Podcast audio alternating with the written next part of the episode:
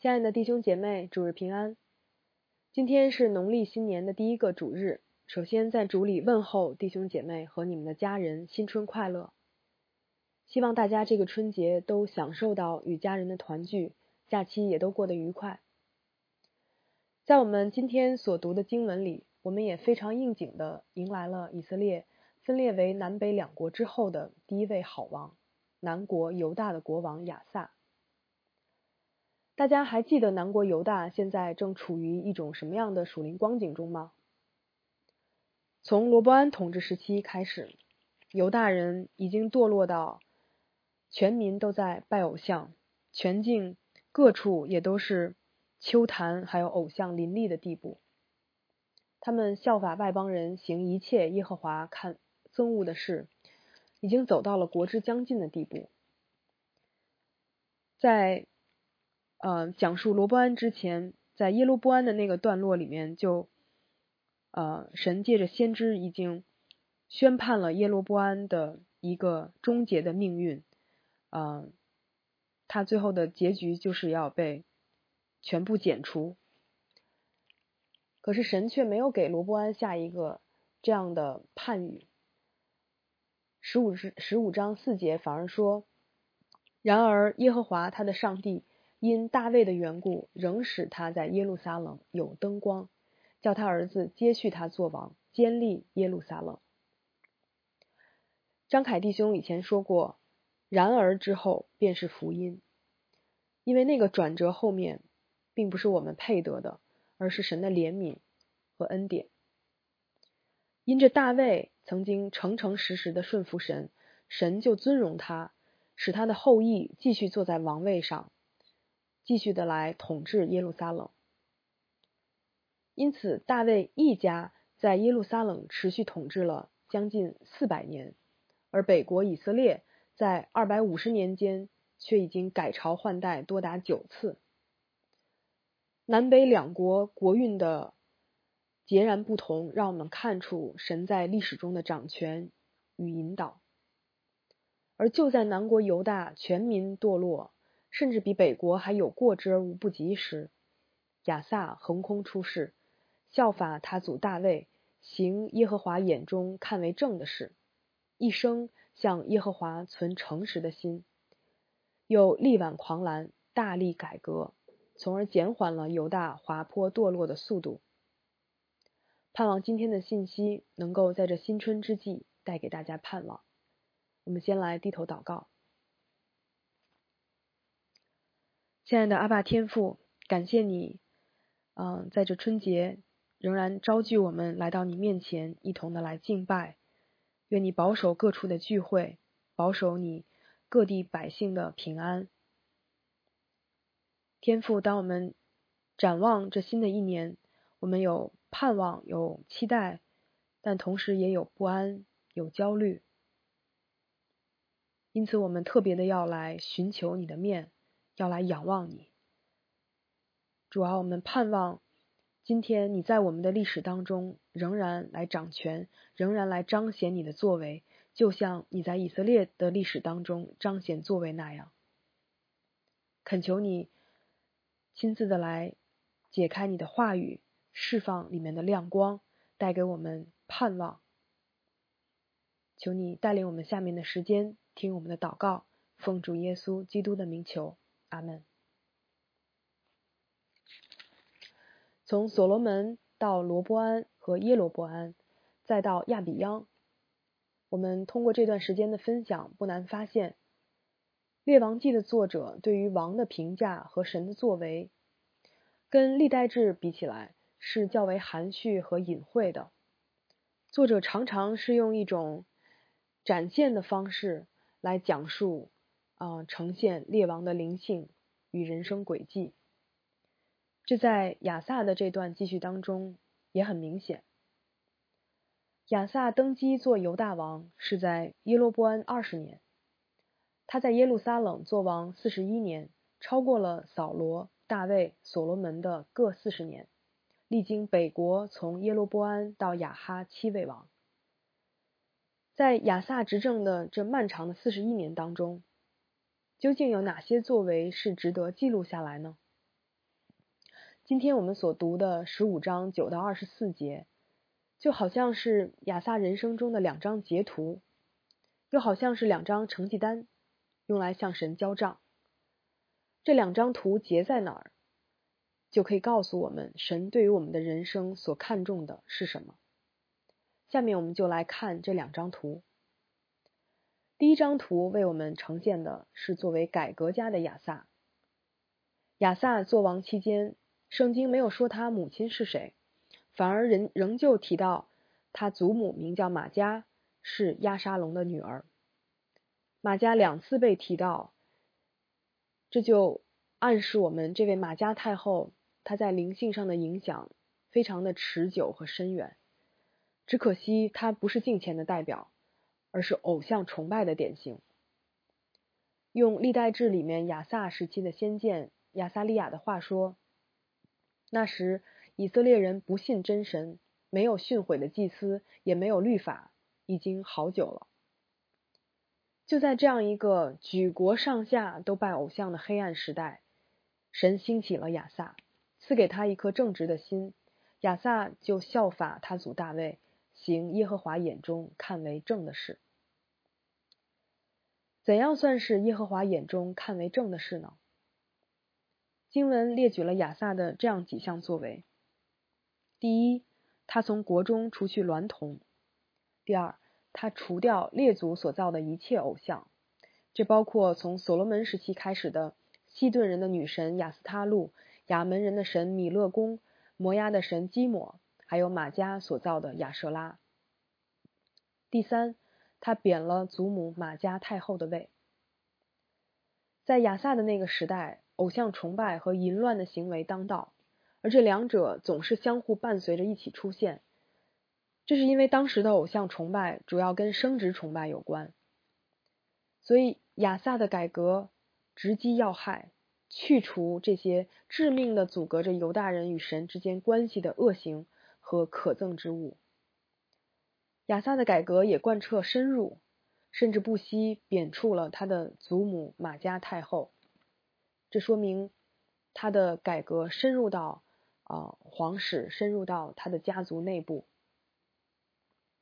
亚萨看重神过于看重人，最集中的体现莫过于他为了恢复对神正确的敬拜，付上了亲情的代价和家族的利益。圣经中这样的例子不在少数。亚伯拉罕因顺服神而甘愿将儿子以撒献上；摩西为了跟自己的手足同胞站在一起而放弃自己的埃及皇族身份；大卫在神面前尽情的敬拜。丝毫不在意妻子的轻蔑或别人看他的眼光。约拿丹在父亲的意志和大卫之间选择了跟后者立约，而耶稣的门徒听到耶稣的呼召时，也都撇下了自己赖以为生的家业。这些生命都是神在救恩历史中所点亮的一盏又一盏的明灯。弟兄姐妹。我们有时会被放在一些极端的情况下，逼着我们在信仰和其他重要的事物中做出艰难的选择。如果你的生命受到病痛患难的威胁，你还会选择什么？还是离弃神？如果你遭遇亲人的离世和朋友的疏远，你还会选择什么？还是离弃神？如果你的经济利益面临巨大的损失，你还会选择什么？还是离弃神？如果神要你摆在祭坛上的是你的儿女、婚姻、梦想，你还会选择什么？还是离弃神？如果在这些两难的抉择上，我们经过种种的挣扎，最后选择了神，神在我们生命中的价值就被凸显出来，他也就得着了当得的荣耀。当你回顾自己的信仰历程，你能在自己的生命中看到？这样的一些艰难选择的时刻吗？如果你做出了，如果你选择了神，我想那个信心就是神在你心里面点亮的明灯。历代志对于亚萨和他的改革做了更细致的描绘，在那里亚萨的前半生可以概括为对神持续不断的寻求。神不仅赐给亚萨寻求的心，也还兴起了先见亚撒利亚作为神话语的出口，来激励引导亚萨带领整个犹大。可以说，亚萨的改革是基于他个人和整个犹大灵性的复兴，而恰恰是在他尽心尽性寻求神的过程当中，他走到了要与自己的家族和整个文化相抗衡的地步，而神也给了亚萨这样的魄力，使他可以力挽狂澜。作为一个被神拣选放在了犹大历史转折点上的王。亚萨做出了艰难却合神心意的选择，而这就是神为大卫的缘故，在耶路撒冷所点起的灯光。因此，《列王记》的作者为亚萨截取的第一张人生的图画，是他砍下马加太后造的偶像亚舍拉，并将它烧在吉伦西边的那一幕。亚萨凭着他对神尽心尽性的寻求。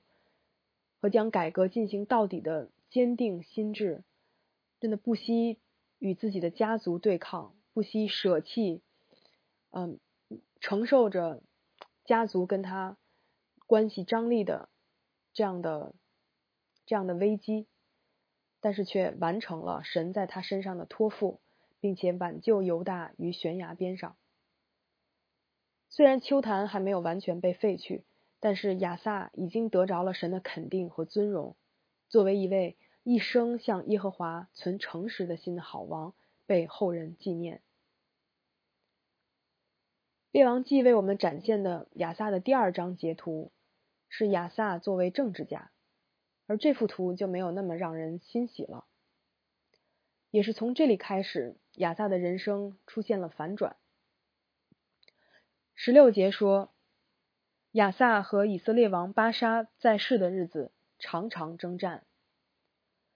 巴沙是亚萨在位期间所交手的第三位以色列王，他的事迹要到十六章才展开介绍，这里暂且不表。前面我们已经讲过，南北两国兄弟征战这事不为神所喜悦，所以一听到亚萨和巴沙征战，常常征战，我们心里就。应该马上亮起一盏红灯，提示我们这里事情有些不妙。如果将历代志的信息补充进来，我们就会知道，此前因着亚萨对神的寻求，神赐他四境平安，国中太平。虽然曾有古时人上来犯境，但是因着亚萨对神的仰赖，神就使古时人败在亚萨和犹大人面前。十七节说，以色列王巴沙上来要攻击犹大，修筑拉玛，不许人从犹大王亚萨那里出入。拉玛在什么地方呢？它在耶路撒冷北边大约八公里处，地处南北交通要道，可以控制犹大与以色列的边境，同时又占据着犹大往西去到沿海平原的最佳通道，实属。战略要塞。巴巴沙这次主动出击，可能是因为看见犹大复兴之后，许多以色列人归降亚萨，所以要对犹大进行边境和贸易封锁。所以在他修筑拉玛，不许人从犹大往亚萨那里出入。看来边境上修修墙筑墙这事儿也是自古以来皆有。面对这么严重的威胁。亚萨这次会如何面对呢？他会不会像上一次古时来犯时那样呼求耶和华他的神呢？答案马上揭晓。十八节说：“于是亚萨将耶和华殿和王宫府库里所剩下的金银都交在他臣仆手中，打发他们往住大马士革的亚兰王西巡的孙子。”他伯利门的儿子便哈达那里去，说：“你父曾与我父立约，我与你也要立约。现在我将金银送你为礼物，求你废掉你与以色列王巴沙所立的约，使他离开我。”意思就是这回亚萨拿出他的全部家底儿来贿赂亚兰王便哈达，让他废掉跟巴沙所立的约，重新跟自己立约，以此来牵制巴沙。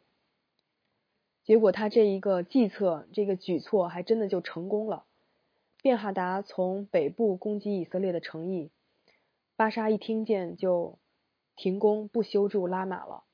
这时亚撒王动员犹大众人全部出动，把巴沙修筑拉玛用的石头、木头全部运回去，运回去修筑便雅悯的诚意。那圣经对于亚撒这一次的成功是怎么看的呢？虽然《列王记》的作者表达批评比较不动声色。但是字里行间的态度仍然是清晰可见的。前面第十五节说，亚萨将他父亲所分别为圣与自自己所分别为圣的金银和器皿，都奉到耶和华的殿里。在亚亚萨的寻求神的那一张镜前的截图里呢，他不仅除去了这一切偶像。他也把当归给神的归给神，可是到了后面，到了他跟巴沙征战的这幅图景当中，亚萨却将这些本已经奉献给耶和华的金银，还有府宫王宫府库里所剩下的金银，通通拿出来去跟亚兰王结盟。而亚兰王便哈达是什么人呢？他的父亲跟南国犹大立约。他跟北国以色列立约，现在亚萨拿着钱来贿赂，他又改跟南国立约，是一个啊变来变去的人。而亚萨这次的表现实在是让我们大跌眼镜。当他施行改革之际，在历代志十五章里面，我们看到他招聚犹大人在耶路撒冷向神献祭。并且重新与神立约，要尽心尽性的寻求耶和华他们列祖的上帝。可到了这时，他不仅不寻求神，不仰赖神，反而他去啊，他去拿着奉献给神的这一切啊，去跟外邦的亚兰王去结盟，要与他立约，而且不仅他要。跟亚兰王亚兰王立约，他还要亚兰王毁掉跟北国以色列的约，而且不仅要求亚兰王毁约，他还联合外敌对付自家的弟兄。所以这几件事情放在一起，足以让我们知道，圣经对于亚萨的这一次作为是完全不以为然的，因为圣经对于贿赂、毁约。连外对内这样的事情，一贯都是持否定的态度。最重要的就是这一次，亚萨不再求问神，寻求神的心意和作为了。先见哈拿尼对亚萨，啊，指责亚萨说：“因你仰仰赖亚兰王，没有仰赖耶和华你的神，所以亚兰王的军兵脱离了你的手。古时人、路比人的军队不是甚大吗？战车、马兵。”不是甚多吗？只因你仰赖耶和华，他便将他们交在你手里。耶和华的眼目遍察全地，要显大能，帮助向他心存诚实的人。你行这是愚昧，此后你必有征战的事。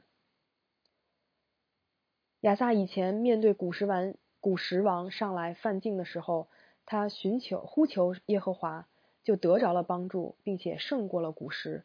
然而这一次他却没有仰赖神，却仰赖了嗯亚兰王的势力。所以列王记对亚萨一生的第二章截图是他的臣仆将所有金银奉给亚兰王，要与他立约的那一幕。亚萨的一生曾经因寻求神而与至亲决裂，却也曾因为远离神而与外敌结盟。也许是太平的日子久了，亚萨里面慢慢失去警醒，要倚靠势力的愚昧就跑出来。也许是亚萨向神所求的没有得着，得蒙应允，他的心渐渐远离神了，遇到艰难的环境也不再相信神，而要靠自己。不管怎么说，亚萨没能从始至终的全然信靠神，最终晚节不保。传道书说：“事情的终局强如事情的起头，存心忍耐的胜过居心骄傲的。”亚萨的结局不禁让我们唏嘘感叹，但也为我们敲响警钟。他让我们看到：第一，一个人外在的成功，并不能确保这个人。内里对神的忠贞，有时虽然他外面成功了，但是可能是以对神的忠诚为代价的。第二，一个人起初对神尽心的寻求，也不能确保这个人一生对神全然的信靠。亚萨前后两幅图画，他的两个生命的阶段的境遇，实在是让我们感慨。为什么一个人在起初那样尽心尽性的寻求神，到后来却仍然可以远离神、离弃神？神所寻找的向他心存诚实的人是怎样的人呢？就是全心全意的、始终如一的敬拜神、信靠神。然而，然而，虽然亚萨的生命里留下了破口和缺憾，但是神。没有因他所犯的错误抹杀他之前对神的真诚，圣经依然维持亚萨一生向耶和华存诚实的心这个评判，因为亚萨的一生本就是神应许使大卫在耶路撒冷有灯光的兑现，是神介入到历史当中来更新、恢复、重建他子民的恩典的明证。刚刚过去这一周是春节。是我们阖家团圆、喜庆祥和的节日。可是，我也相信，我们每一个家庭里面都带着深深的缺憾和难以弥补的裂痕，正如我们每个人的生命。过年回家为什么会让许多人感到沮丧呢？如果你努力的在城市里打拼，力图把日子过好。当你过年回家，要面对苦不堪言的经济状况和债务，你会觉得负担很沉重。如果你敬虔爱主，同时也迫切盼望家人都能够信主，而你过年回家看到奶奶供着的佛龛，家里摆着的偶像，你会感到很绝望。如果你天性爱好和平，希望家里人的关系都和睦融洽。而你过年回家，不得不面对父母关系的破裂、亲戚彼此之间的失和，你又怎么会觉得轻松愉快呢？如果你是一个大龄单身男女，年复一年的想着要如何调整自己的心态，还要宽慰爱你的父母和家人，你何尝不会感到心酸与孤单呢？过年回家，成了我们独自面对整个家族与文化的缩影。你无法摆脱，却也无力回天。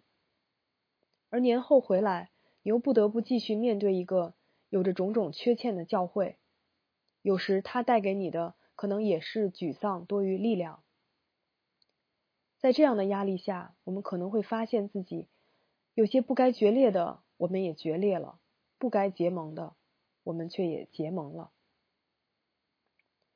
亲爱的弟兄姐妹。就像今天的经文让我们看到，神在一个毫无盼望可言的环境当中，为犹大兴起了亚萨，做那延续大卫家统治的灯光。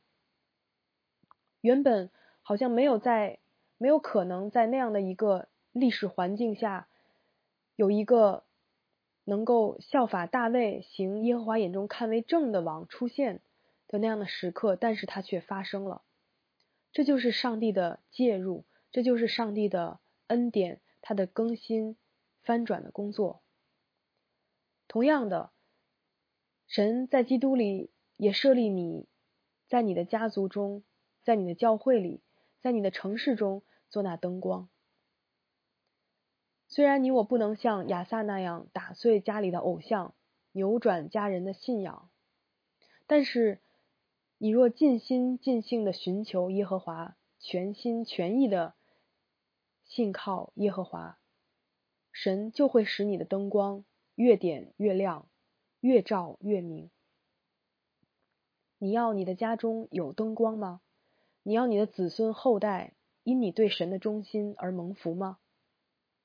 那就让我们一同来恳求神，来掌管我们的心，使我们像他的心一生诚实。甚愿在这新的一年一年中，不论我们会经历什么，大卫的诗歌也都成为我们的诗歌。你必点着我的灯，耶和华我的上帝必照明我的黑暗。我借着你冲入敌军，借着我的神。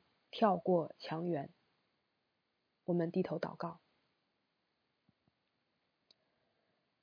亲爱的阿爸天父，你是有恩典、有怜悯的神，你并没有按着我们所当得的待我们。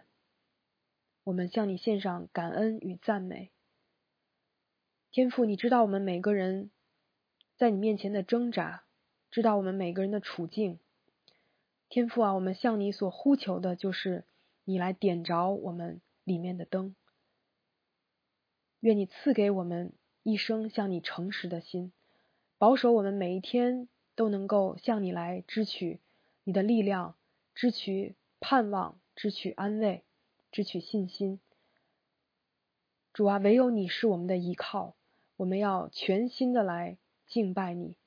愿你新的一年带领我们每一个人。